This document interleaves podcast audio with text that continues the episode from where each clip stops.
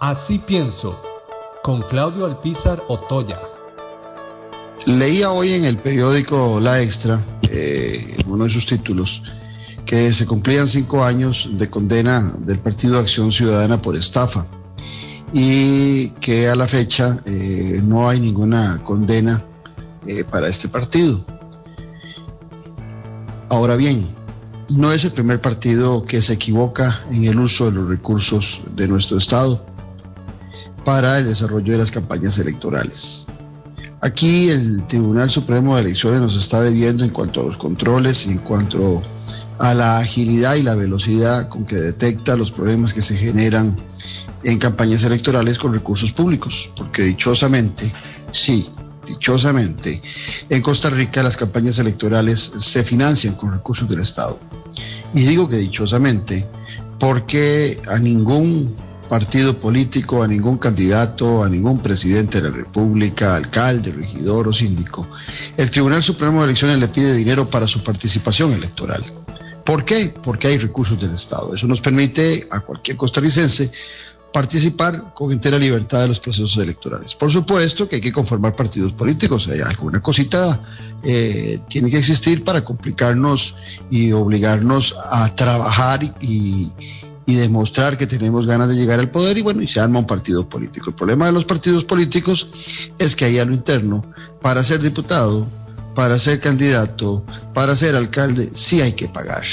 Y más bien es en los partidos políticos donde se pierde ese sentido de participación sin costo que sí eh, garantiza el Tribunal Supremo de Elecciones y sobre todo el Estado costarricense que financia esos procesos electorales. Sin embargo, que se haya vuelto un negocio eh, los cursos, los certificados, los bonos que dan los partidos políticos en relación a eh, recursos del Estado que van a tener de ingreso, ha provocado mucho que se haga fiesta con los recursos públicos y sobre todo que la corrupción aparezca y algunos encuentren un negocito muy interesante, ser candidatos y participar con partidos políticos en las elecciones nacionales. Ahí es donde viene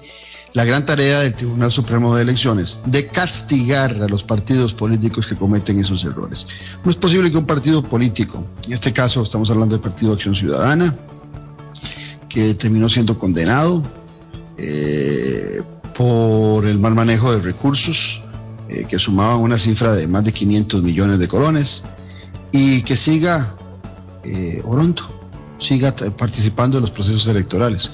Y repito, esto aplica para cualquier partido político, aquellos partidos políticos que provocan daño a las finanzas del Estado en un proceso electoral, con lo que manchan la credibilidad en la democracia y con lo que manchan la credibilidad en la inversión de los fondos públicos para los procesos electorales,